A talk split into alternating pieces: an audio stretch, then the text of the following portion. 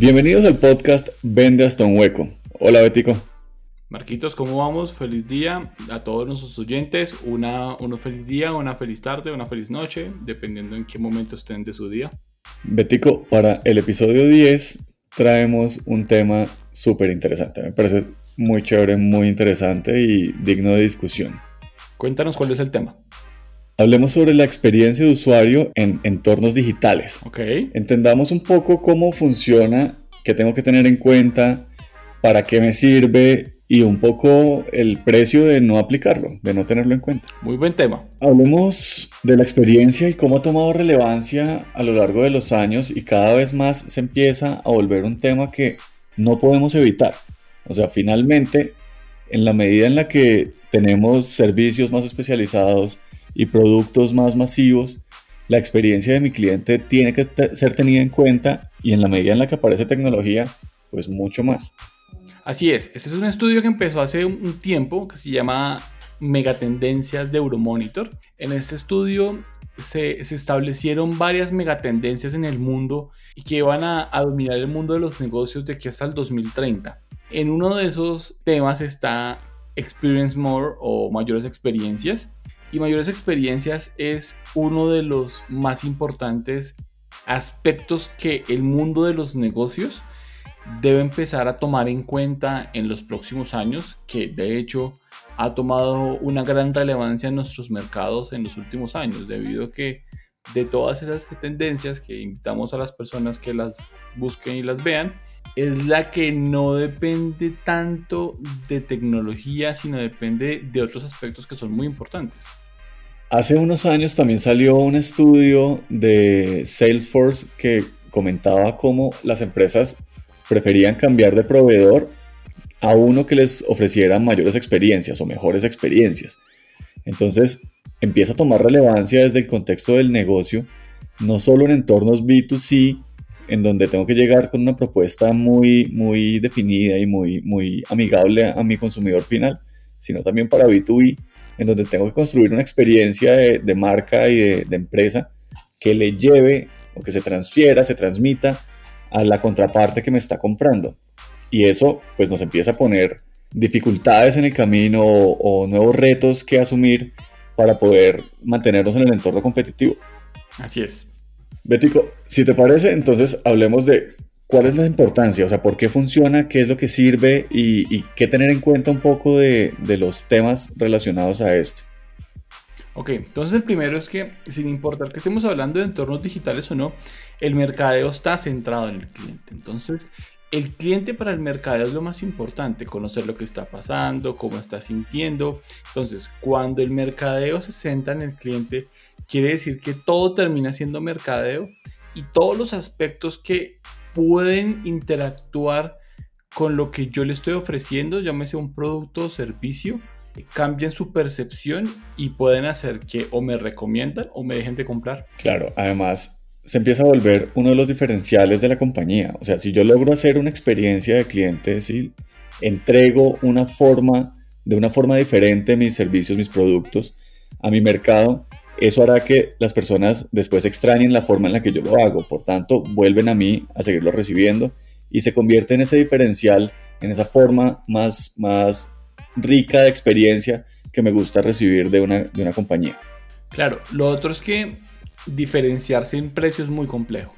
Las estrategias de precio barato, digamos que funcionan, porque obviamente no sobra ver todo el tiempo las noticias, ver a Amazon, ver a Walmart, los cuales han tenido una penetración en el mercado bastante grande pero el más barato es solo uno. ¿Qué va a ser el resto? ¿En qué se van a diferenciar? Y ahí es donde centrarse en la experiencia es una muy buena estrategia que ayuda a la diferenciación y ayuda a que el cliente valore lo que yo estoy ofreciendo con una oferta de valor muy interesante. Por otro lado, atraer clientes es difícil. O sea, conseguir un cliente nuevo es, es difícil y a veces costoso. Y si lo perdemos, recuperarlo podría ser incluso más difícil y más costoso, porque ya sabe por qué no le gusta hacer negocios con nosotros. Entonces, si esa experiencia que le entregamos en algún momento no fue tan rica en experiencia, de golpe estará interesado en probar otras, otras compañías o otras soluciones que le entreguen esa experiencia que él estaba esperando y luego recuperarlo para que vuelva a probar nuestra, nuestra solución, pues será más complejo, más difícil. Y por último está que no todo puede ser 100% digital. Todo lo que ustedes hagan en el mundo digital va a ser para ser consumido o en, algún punto interactuado en el mundo offline. Por ejemplo, si ustedes compran algo en cualquier e-commerce es para consumirlo en el mundo offline. Si ustedes suben una foto a Instagram, a Facebook, es para que otra persona desde su celular pueda ver esa foto.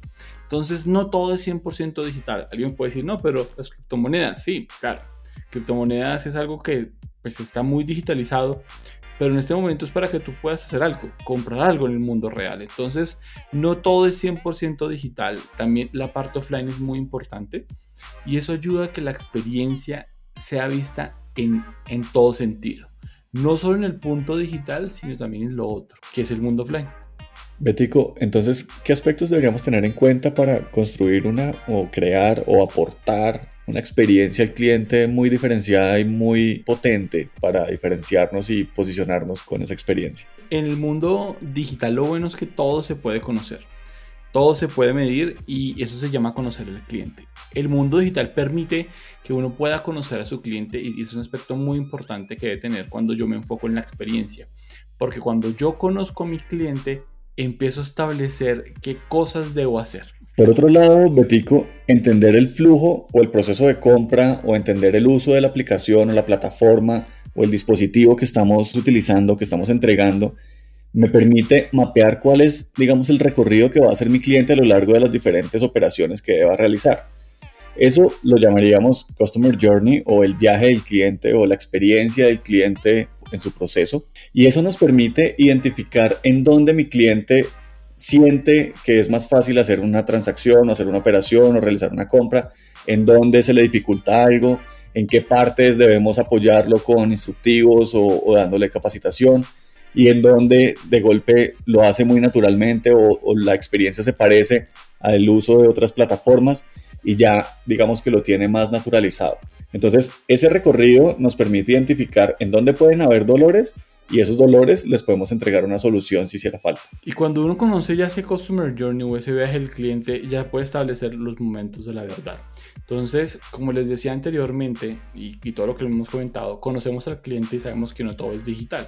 Entonces sabemos en qué momentos es donde hay mayor afectación de nuestro cliente. Por ejemplo, en el mercado colombiano, el mayor porcentaje de problemas que tienen los clientes al momento de la experiencia de la compra digital está en la logística está en que hay demoras en la entrega, hay en que envían lo que no es, hay en quien me toca a mí acoplarme a los tiempos de entrega del, vendedor y no el vendedor a mis tiempos de entrega. Entonces, cuando ustedes empiezan a entender que hay momentos de la verdad online y offline, que pues, más adelante podremos mirar el tema de cuáles son los online, ahí establecemos entonces qué debo hacer para no fallar y cómo tengo una, una mejora continua, debido a que cuando entendemos el concepto de momentos de la verdad, quiere decir cuáles son esos momentos de la experiencia en la compra de mi producto o servicio, que en el caso es digital, yo no puedo fallar. Entonces, por ejemplo, yo no puedo fallar en que la plataforma falle, yo no puedo fallar en que no me encuentren, que eso se llama en términos de Google, por ejemplo, el Zero Moment of Truth, que eso es, tengo que salir primero en Google. Entonces, ¿cuáles son esos momentos de la verdad que aporten la experiencia y hagan que sea enriquecida y muy importante? También tener muy en cuenta todo el tema de la usabilidad ¿Y qué es usabilidad? Es hacer que sea muy fácil de utilizar un algo de cara a la persona que lo utiliza. Entonces, pensemos por ejemplo en una, en una tienda online. En una tienda online lo que tratarías es que las personas tengan la menor cantidad de clics antes de poder agregar un producto al carrito, por ejemplo. Entonces, si es una plataforma que tiene muchísimos productos y muchas categorías, ¿cómo le facilito la vida a mi cliente para que navegue entre ellas con la menor cantidad de clics para llegar a un producto determinado. O si es una transacción bancaria en una aplicación de un banco, por ejemplo. ¿Cuál es la mínima cantidad de pantallas que debo utilizar o que debo presentarle a mi cliente para que finalice su transacción? Entonces, si, empezamos a mirar desde el cliente cuáles son los elementos más necesarios para él, cuáles son los que más utiliza, se los empiezo a acercar al principio de, de su operación y empiezo a facilitarle la vida, de modo que él no tenga que aprender a utilizar nuestra plataforma, sino que lo haga de una manera muy natural y todos los recursos que él necesita los encuentra muy a la mano, eso va a facilitar, digamos, toda esta experiencia y va a mejorar la forma en la que él aprende a hacer las cosas con nosotros y va a preferir, por tanto, esa forma simple que nosotros ofrecemos versus otras soluciones que pueden haber en el mercado. Así es, usabilidad puede ser, por ejemplo, botones más grandes, fotos que sean, eh, carguen más rápido en celulares, eh, que mi diseño se adapte, que es, que es la, el, el término responsive o responsivo en español. Eso es una usabilidad correcta que ayuda a la experiencia de mercados digitales. Pero en el fondo, si ustedes miran, es el único que hemos hablado que es de tecnología. El resto no es tecnología. Entonces, ¿qué aspectos aportan la experiencia del cliente en entornos digitales? Pensar que no todo es digital. No todo es tecnología y cuando uno entiende que no todo es tecnología, sino somos personas vendiendo a personas, eso ayuda mucho a humanizar el proceso y a ponerse en los zapatos del cliente para entender qué aspectos debo hacer para ser más valorado por ellos. Bético, si te parece, entonces cerremos con unas conclusiones. Me parece perfecto. Definamos tres conclusiones claves que nos permitan cerrar este, este episodio de una forma muy contundente. La primera es que la experiencia del cliente ayuda a la diferenciación, ayuda a la generación de valor, es cada vez más valorada por los clientes. Y la importancia de sentarse en la experiencia en mercados digitales es que diferenciaciones, por ejemplo, de precios son complejas de hacer, pero cuando uno habla de experiencia es la forma en que yo analizo a mi cliente y le doy solución a, a esos momentos que él más valora. Entonces, ayuda a la generación de valor y a la generación en los clientes. Lo segundo será centrarnos en la experiencia del cliente por encima de la facilidad de la compañía. Entonces pensemos de nuevo en un comercio electrónico en donde digamos que a mí me gustaría que los clientes pagaran, pagaran de contado, pagaran de contado y no tuvieran que hacer yo el proceso logístico, sino que ellos vinieran y recogieran de la bodega los productos y se los lleven empacados ellos mismos. ¿Sí? Eso me facilita a mí la vida un montón. Luego mi cliente no quiere hacer eso, mi cliente quiere dar clic, decir pagar y esperar a que le llegue todo empaquetado, listo y, bonito para, para él poder, ejemplo, hacer un regalo.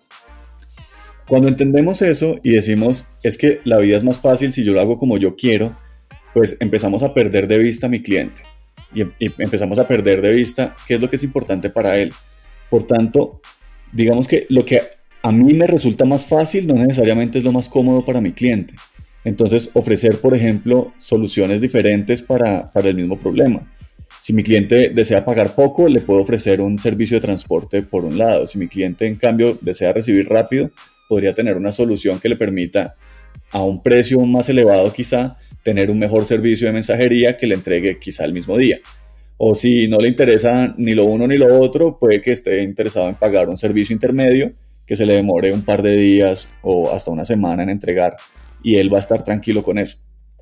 O incluso si lo quiere gratis, le podemos decir, venga y lo recoge eh, aquí en las bodegas y se lo entregamos. Podemos empezar a, a desarrollar la forma del negocio entendiendo qué es lo que le hace valor a mi cliente y cómo hacemos para que el negocio se adapte a esa entrega de valor y no al revés. No que mi cliente tenga que hacer fila porque a mí me gusta que me hagan fila, en vez de yo facilitar la vida para que mi cliente no tenga que venir a hacer filas. O mi cliente tiene que aprender a utilizar mi plataforma cuando yo debería adaptarme a la forma en la que él ya viene trabajando para entregarle una solución que se adapte a lo que él ya conoce, para facilitarle a él su proceso de aprendizaje.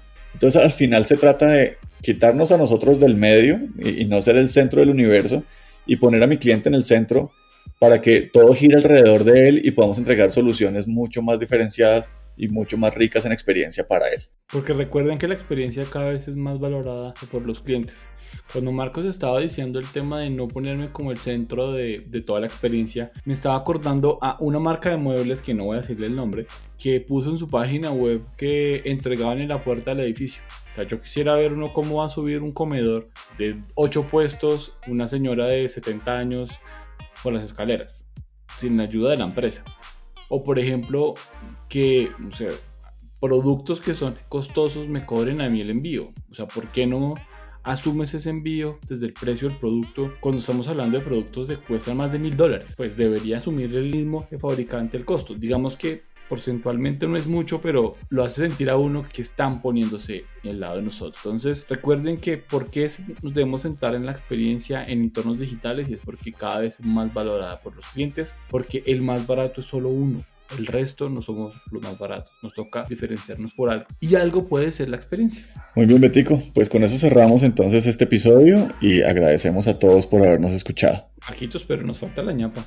¿ñapa otra vez? Dale. ñapita, vamos a episodio 10 y nos hace falta una ñapa. Listo. Entonces, de ñapa, ¿qué te parece si hablamos sobre lo tradicional y no solo lo digital? Si ustedes miran en el fondo, la experiencia en el mundo tradicional viene siendo igual de importancia como en el mundo digital. Si ustedes revisan el episodio, estamos hablando del Customer Journey, momentos de la verdad, pensar en el cliente. Eso aplica para tradicional o no tradicional, online o no online. Cuando Marcos estaba hablando frente al tema de mercados B2B, me estaba acordando el trabajo que está haciendo DHL y UPS centrándose en la experiencia del cliente cómo hicieron todo ese proceso para establecer mejoras tanto en tecnología como en los empleados para poder mejorar sus indicadores de satisfacción centrándose en lo más importante de los clientes. Y en ese sentido, uno puede desarrollar muchas mejoras en la experiencia del usuario desde lo físico también.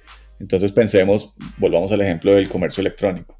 Es posible que en mi comercio electrónico toda la parte, digamos, digital, lo que tiene que ver con pantallas, funcione perfecto, pero el producto me llega dañado, el producto me llega con un empaque que no es adecuado para cuidarlo, el producto no me llega completo, o el producto me llega sucio, o la persona que me lo entrega lo tira en mi antejardín en vez de entregármelo en la mano. Y entonces toda esa experiencia maravillosa que construimos en el entorno digital se pierde porque mi cliente no pudo hacer o no, no recibió, digamos, el último pedacito de una forma adecuada. O hacemos un súper esfuerzo para que mi cliente pueda pagar con muchos medios de pago, pero la plataforma se cae. Y entonces cuando él está tratando de meter su tarjeta de crédito o introduciendo el código de su, de su cuenta de ahorros para hacer una transferencia, la plataforma no le ayuda. Entonces el entorno, digamos que el mundo físico puede empezar a resolver también muchas cosas y aportar a esa experiencia digital, haciéndola mucho más enriquecida. Y desde ahí podemos construir de nuevo una experiencia muchísimo más potente para diferenciarnos muy, muy positivamente versus nuestra competencia. Tú, Lutico, con eso sí, si te parece, cerremos. Queremos agradecer a Viviana Pongutá y a Marcela Escarpeta que nos apoyaron en la construcción de algunos de los contenidos de este episodio y los invitamos a que nos visiten en nuestro Instagram arroba CBP Consultoría y nos pueden dejar sus comentarios en nuestro correo contacto arroba vendestonhueco.com. Feliz semana para todos, muchas ventas. Muchas ventas para todos, muchas gracias, chao.